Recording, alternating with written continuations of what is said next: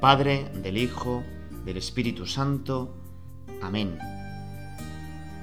Con tu mano metida en su costado, compruebas con asombro la certeza que no logró acomodo tu cabeza hasta ver a Jesús resucitado. Para siempre la historia han quedado tus palabras en boca del que reza, Señor mío y Dios mío, y la dureza con quienes te lo habían avisado. Alimenta mi fe tu incertidumbre, cuando metes en las llagas tus dedos, y mis sombras encuentra quien alumbre la verdad más profunda de mi credo. Tus dudas para mí son reciedumbre que aleja los fantasmas de mi miedo. Señor, queremos rezar hoy contigo y lo hacemos en este día tan bonito, segundo domingo de Pascua. Después de esta gran semana que solemos llamar octava de Pascua. Y es que la fiesta de la resurrección es tan grande, dicen que es la fiesta que hace fiesta todas las fiestas. O dicho de otro modo, es el gran motivo para estar alegres. Si no hubiera resurrección, todas las fiestas pues quedarían con boga escafeinadas, porque al final la muerte pues sería la triunfadora. Y sin embargo, gracias a la resurrección sabemos que toda derrota no es la definitiva, sino que al final habrá victoria. Venceremos sobre el mal, sobre la muerte, sobre el pecado. Triunfaremos con Cristo. Sabemos que toda derrota no es definitiva y que toda victoria es un pequeño preludio, un pequeño adelanto de lo que va a ser gozar infinitamente. Por eso la resurrección nos da optimismo, alegría, esperanza. Y es que la fiesta de la resurrección es tan grande que durante ocho días celebramos con la misma solemnidad que el día de resurrección. Por eso hoy acaba esa octava de Pascua, esos ocho días de oro que la Iglesia se empeña en celebrar la resurrección. Pero la fiesta de la resurrección es tan grande que desborda esos ocho, ocho días y necesitamos una semana de semanas, toda la Pascua.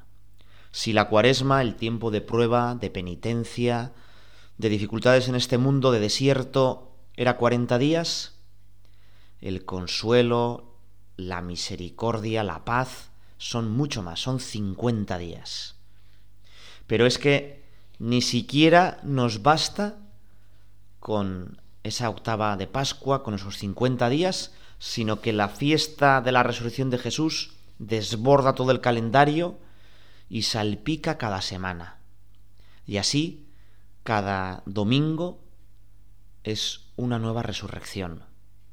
Cada domingo es el octavo día, el día nuevo, que nos adelanta, que preludia el domingo definitivo, como dice la liturgia, el día sin ocaso en el que ya descansaremos eternamente, gozaremos sin fin. Bueno, pues qué gozada es la Pascua.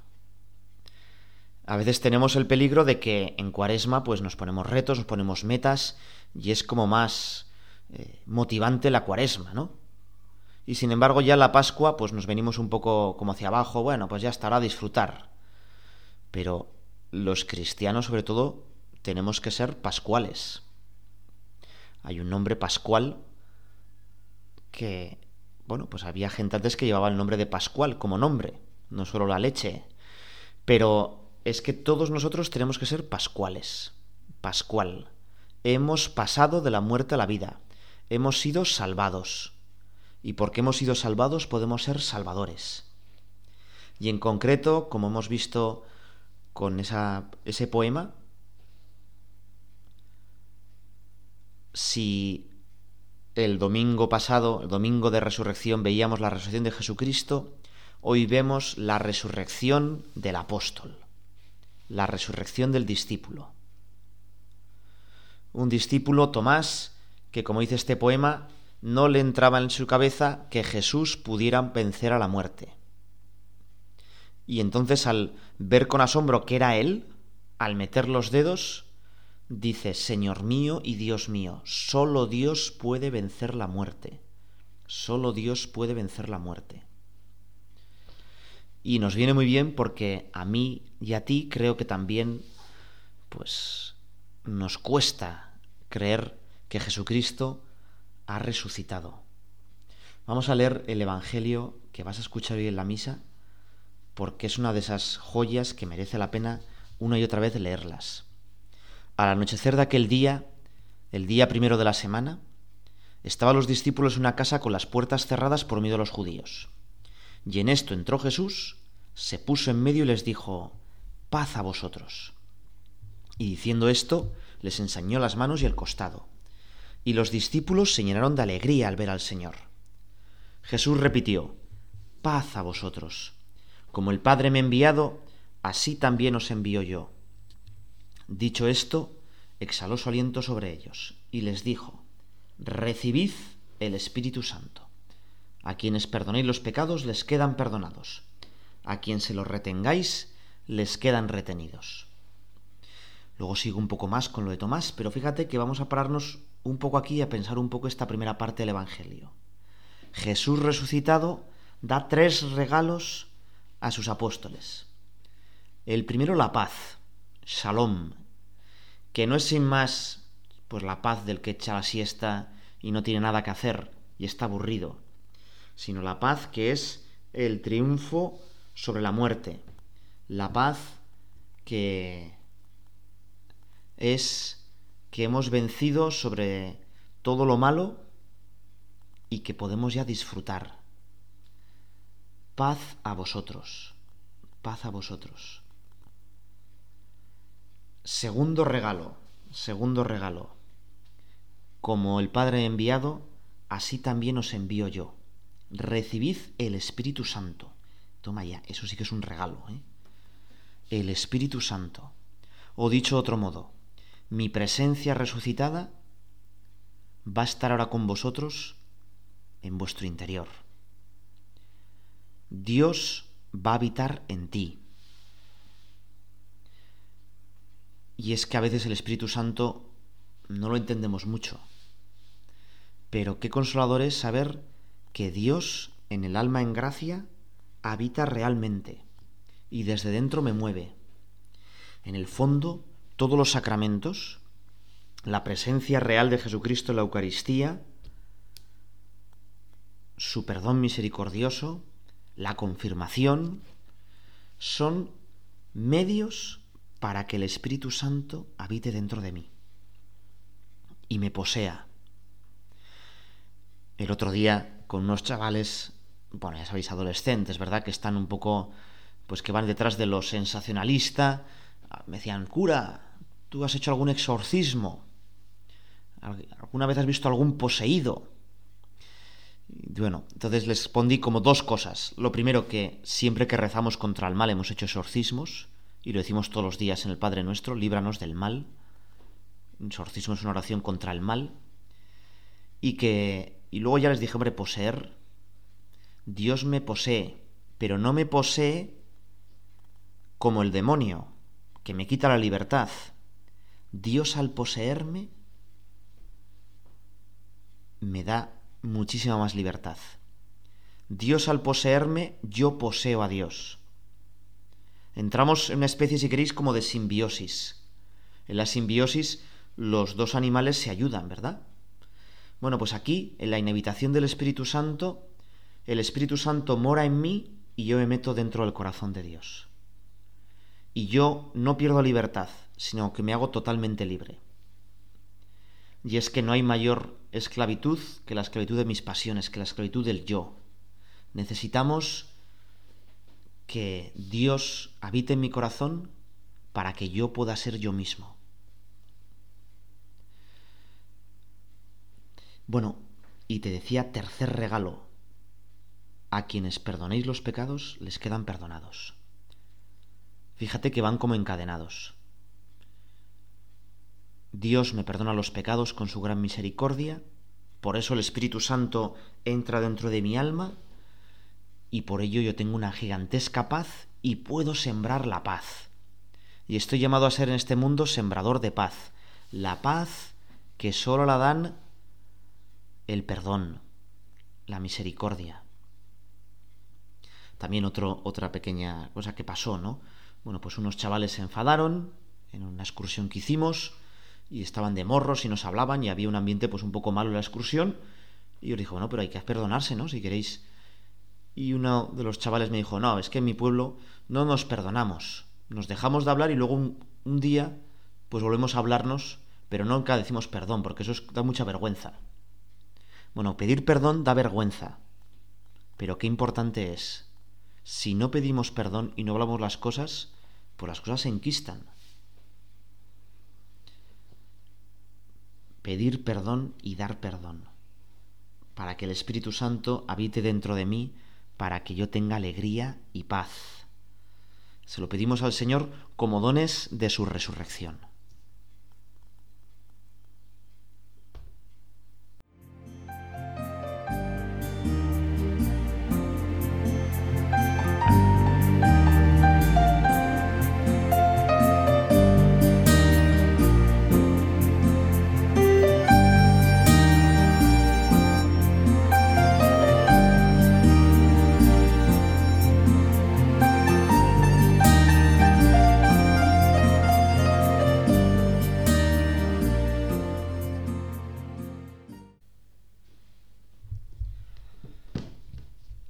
Jesús resucitado que nos regala la paz, el Espíritu Santo, el perdón de los pecados.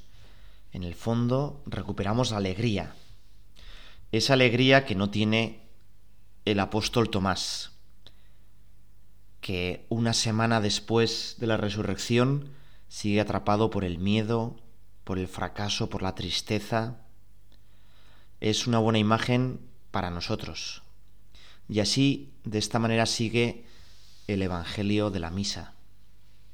Tomás, uno de los doce, llamado el mellizo, no estaba con ellos cuando vino Jesús. Y los otros discípulos le decían, hemos visto al Señor. Fíjate que a mí me llama la atención que Tomás era mellizo. Mellizos son los que están incluso en la misma bolsa dentro de la madre son genéticamente idénticos. Y sin embargo, el Señor llamó a uno para ser apóstol y el otro no sabemos nada de él. Igual ni siquiera llegó a conocer a Jesús. Tomás tuvo muchísima suerte, porque se parecería mucho a su hermano, pero el Señor se fijó en él. Y también Jesús se fija en ti, y te busca a ti, y tú tienes muchísima suerte como Tomás. Y Tomás, a pesar de que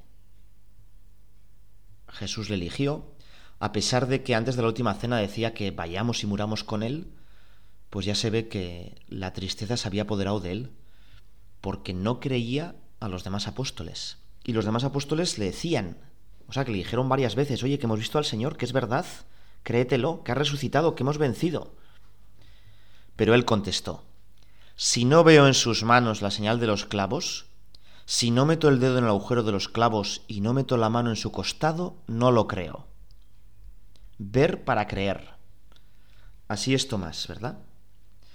Y entonces, a los ocho días, otra vez el domingo, estaban dentro los discípulos y Tomás con ellos. Llegó Jesús estando cerradas las puertas, se puso en medio y dijo, paz a vosotros. Luego dijo a Tomás, trae tu dedo, aquí tienes mis manos, trae tu mano, métela en mi costado, y no seas incrédulo, sino creyente. Contestó Tomás, Señor mío y Dios mío. Jesús les dijo, porque me has visto has creído, dichosos los que crean sin haber visto muchos otros signos que no están escritos en este libro hizo Jesús a la vista de los discípulos. Estos se han escrito para que creáis que Jesús es el Mesías, el Hijo de Dios, y para que creyendo tengáis vida en su nombre.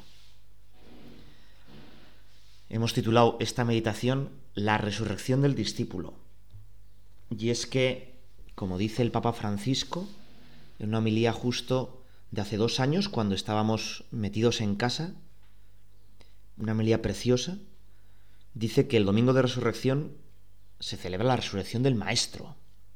Pero al domingo siguiente asistimos a la resurrección del discípulo.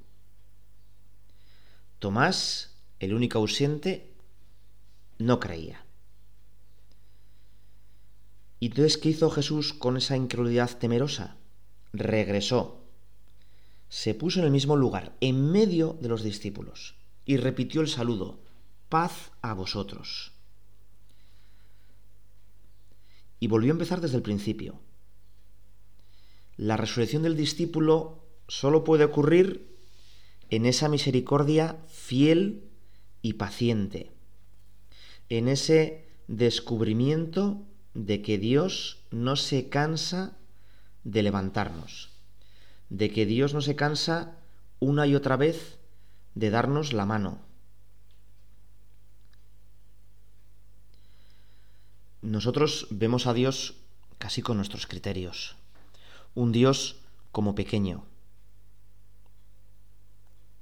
un Dios pues como un patrón con el que tenemos que ajustar cuentas, un contable que lleva la, la lista como de obras buenas y obras malas que hacemos, pero Dios no es así. No es así. Es un Dios que se le cae la baba cuando nos mira. Es un Dios que nos levanta siempre. El Papa dice que igual que cuando un niño pues comienza a caminar, pues se cae, ¿no? Da unos pocos pasos y se cae una media voltereta y el Papa lo levanta de nuevo una y otra vez lo mismo hace Dios con nosotros. Nos ve como pues caemos en nuestro egoísmo, en nuestra avaricia, en nuestra chulería, en nuestra sensualidad. Es tan fácil caer. Hay una canción de Hakuna que es muy bonita. Qué fácil es caer una, dos y tres veces. Qué fácil es caer. Porque caemos, porque estamos heridos por el pecado. Tenemos el pecado original. Pero igual que siempre que el niño se levanta, perdón, el niño se cae, el papá lo levanta, y si ha llorado un poco, bueno, pues, eh, pues ya sabéis, ¿no? Cura, curita, ¿no? Se hacen unas tonterías y el niño pues ya se le pasa, se le olvida, ¿no? Bueno, pues Dios también nos levanta. Y dice el Papa Francisco que lo que nos levanta es la misericordia de Dios. Y por eso, fíjate que hay un montón de textos para hablar de la misericordia en este domingo de la Divina Misericordia. Pero la Iglesia ha querido mantener este encuentro de Tomás y de Jesús. La misericordia de Dios que resucita al discípulo. Dios sabe que sin misericordia nos quedamos tirados en el suelo, que para caminar necesitamos que vuelvan a ponernos de pie. Y, tú puedes objetar, pero es que yo sigo cayendo, yo siempre tengo las mismas tonterías. Bueno, Dios lo sabe. El Señor lo sabe y está siempre dispuesto a levantarnos. Él no quiere que pensemos continuamente en nuestras caídas, sino que lo miremos a Él, que nuestras caídas se acerca más. Una vez, precisamente para hablar del Hijo pródigo, en estas misas de niños, ¿no? que hay que hacer pequeños gestos. Bueno, pues un gesto que lo había visto hecho hacer una vez es una tontería. Saqué un niño y una cuerda, y el niño cogió la cuerda, y yo un extremo de la cuerda y yo del otro. Y entonces lo que dije, mira, nosotros estamos unidos a Dios, somos hijos de Dios, estamos unidos como con esta cuerda. Pero nuestras tonterías, una y otra vez, Pensamos que Dios tiene la culpa, que sin Dios vamos a ser más libres, que no necesitamos a Dios y cortamos la cuerda. Pero y una y otra vez Dios nos ofrece el perdón. entonces, bueno, hice un nudo en la cuerda, con un poco de trampa, haciéndolo con una roseta bien grande para que la cuerda quedara más pequeña. Y efectivamente, cada vez que rompemos con Dios y volvemos a Él, la cuerda se hace más pequeña. Estamos más cerca de Dios. Dios se vuelca más. Un autor espiritual decía que en el cielo los santos mostrarán con orgullo todos los pecados que han hecho, no porque los han hecho, sino sobre todo para mostrar qué grande es Dios, que a pesar de todos esos pecados nos ha metido en el cielo. Son como las cicatrices de guerra de un veterano que dice, mira, yo todo esto lo sufrí, pero vencimos a pesar de esto. Y a veces incluso nuestros pecados nos vienen bien para que nos demos cuenta de que no somos perfectos. Porque muchas veces nuestro mayor pecado es el orgullo, pensar que lo hacemos todo bien. Y cuando hay orgullo, ahí sí que Dios no puede levantarnos, porque no le pedimos ayuda.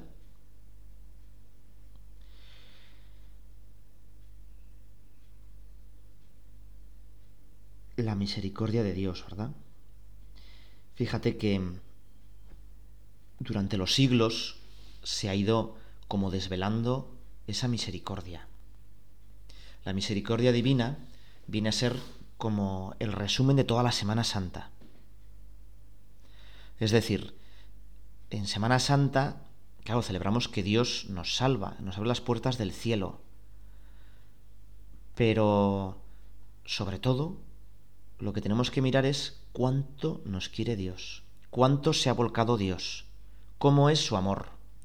Por eso, como el primer fruto de la Semana Santa, el primer domingo después de resurrección, nos centramos en contemplar cómo es ese amor de Dios. Y decimos que el nombre de Dios es misericordia. El nombre de Dios es misericordia. Vamos a acogernos tú y yo a esta misericordia divina, a que entre de verdad en nuestro corazón.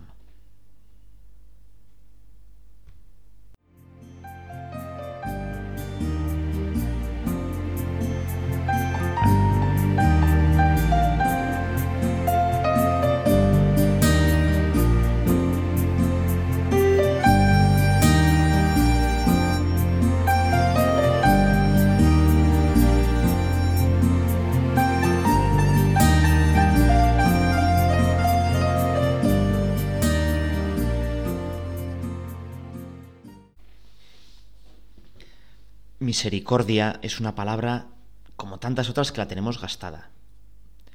Quizá saliendo del metro o en las puertas de una iglesia o de un supermercado, pues algún mendigo te pide por misericordia, dame algo. Muchas veces decimos en la misa, ten misericordia, ¿no? Pero, ¿qué es misericordia exactamente? Bueno, pues yendo a la Biblia, el término que traduce es un amor, mm, es el equivalente al amor que tiene una madre. Es el amor de las entrañas.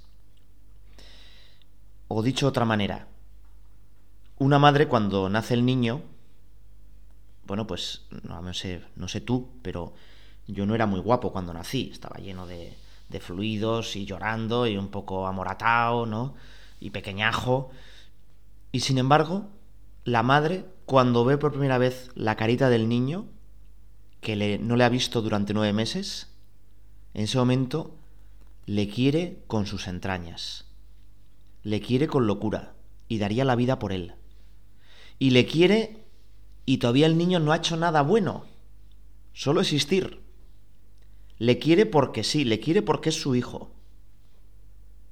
¿Verdad que sí? Bueno, pues ese amor que tiene la madre hacia el hijo, totalmente gratuito, es la mejor figura para entender cómo es el amor de Dios, cómo nos quiere Dios a cada uno de nosotros. O dicho de otra manera, la misericordia de Dios es el amor que recibimos de Dios inmerecidamente, aunque no hagamos nada bueno, solo porque sí, solo porque somos sus hijos la Iglesia, los creyentes, hemos ido entendiendo poco a poco cómo es el amor de Dios. Y pues hemos ido incorporando diferentes devociones, diferentes como acentos para explicar cómo es Dios. Todo estaba ya en el Evangelio.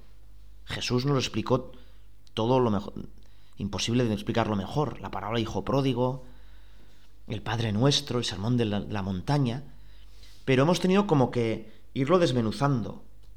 Y así, pues, por ejemplo, en el siglo XV, pues fue saliendo, surgiendo en la Iglesia, pues la devoción a la humanidad de Jesucristo, a su sangre salvadora, al nombre de Jesús, a fijarnos en que Dios quiso salvarnos por medio de una persona concreta, Jesús, y unirnos a esa persona concreta es lo que nos salva. Ya lo teníamos eso 1400 años antes, claro que sí, son los sacramentos. Pero la Iglesia se volcó en la humanidad santísima del Señor.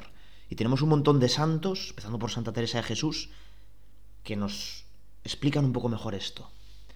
Después, en una época muy oscura de la Iglesia, con el deísmo, cuando pues muchos pensaban que la religión cristiana, bueno, pues en el fondo era como una superstición y que lo que se llevaba era una religión racional. El mismo Jesús quiso revelarse y quiso que aumentara la devoción a su corazón abierto en la cruz, donde podemos refugiarnos. Y de ahí toda la devoción al corazón de Jesús, que ha hecho tantísimo bien y que sigue haciendo tantísimo bien. Cuántas instituciones, cuántas personas pues acogen al corazón de Jesús. Qué fiesta tan grande se montó, ¿verdad?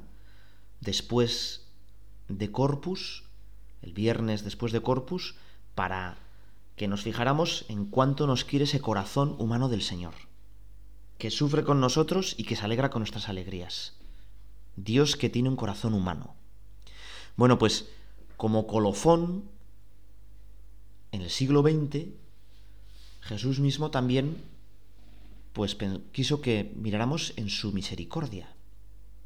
Y el cuadro de la Divina Misericordia, que además lo pintó un ateo, que tiene una historia curiosísima, que luego se suicidió, bueno, es una historia preciosa, pero no da tiempo aquí a contarla.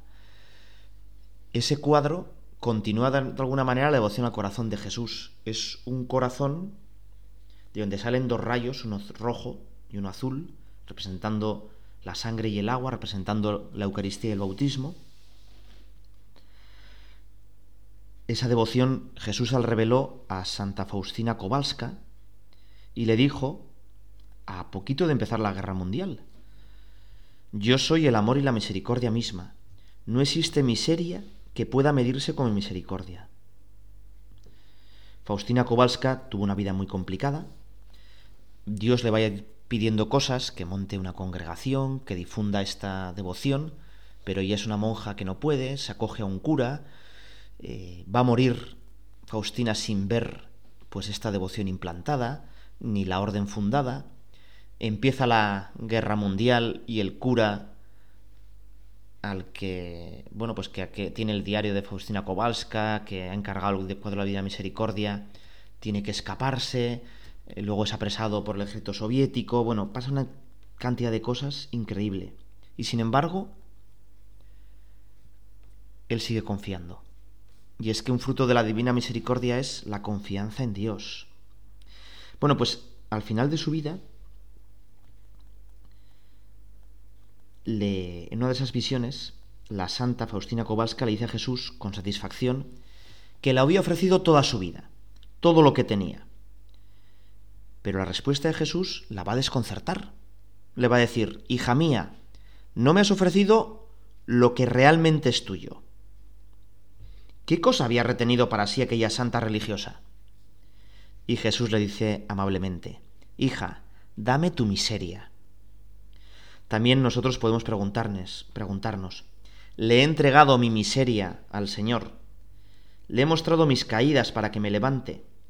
¿O hay algo que todavía me guardo por dentro? ¿Un pecado, un remordimiento del pasado, una herida en mi interior, un rencor hacia alguien, una idea sobre una persona determinada? El Señor espera que le presentemos nuestras miserias, lo más negro de nosotros, para hacernos descubrir su misericordia. Bueno, pues lo mismo hizo con Tomás. Tomás estaba herido por dentro, por la desconfianza. Y entonces Jesús le mostró sus propias heridas y Tomás pudo tocar sus propias llagas y descubrió lo que Jesús había sufrido por él, por él que lo había abandonado. En esas heridas tocó con sus manos la cercanía amorosa de Dios. Tomás, que había llegado tarde, cuando abrazó la misericordia, superó a los demás discípulos. No creyó solo en la resurrección, sino también en el amor infinito de Dios. Hizo la confesión de fe más sencilla y más hermosa, Señor mío y Dios mío, que tanta gente, cuando el sacerdote alza la forma en la consagración, la dice. Y así se realizó la resurrección del discípulo, cuando su humanidad frágil y herida entra en la de Jesús. Allí se disipan las dudas. Allí Dios se convierte en mi Dios. Allí volvemos a aceptarnos a nosotros mismos y amar a la propia vida. Y fíjate que cada día comulgamos y como Tomás tocamos esas llagas. Como Tomás, mi humanidad herida, frágil, entra la humanidad misericordiosa del Señor. La misericordia del Señor que lo espera, que nos espera. Solo Tomás faltaba. La misericordia no abandona quien se queda atrás. No abandona quien se queda atrás. Y este es también para nosotros, ¿no? Nos decía el Papa, quizá el peor virus es el del egoísmo indiferente. El de que pensar que estamos solos.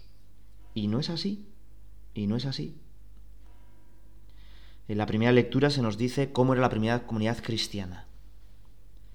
Que todos se amaban, que todos compartían, que todos estaban unidos porque habían entrado en la misericordia divina. Vamos a acabar con otra cita de San Faustina. Dice San Faustina, en un alma que sufre debemos ver a Jesús crucificado y no un parásito y una carga. Pero un día ya se cansó. Dijo, Señor, oye, abusan de mi bondad. Y Jesús respondió, no importa, hija mía, no te fijes en eso. Tú sé siempre misericordiosa con todos. Hoy, el amor desarmado y desarmante de Jesús resucita el corazón de discípulo.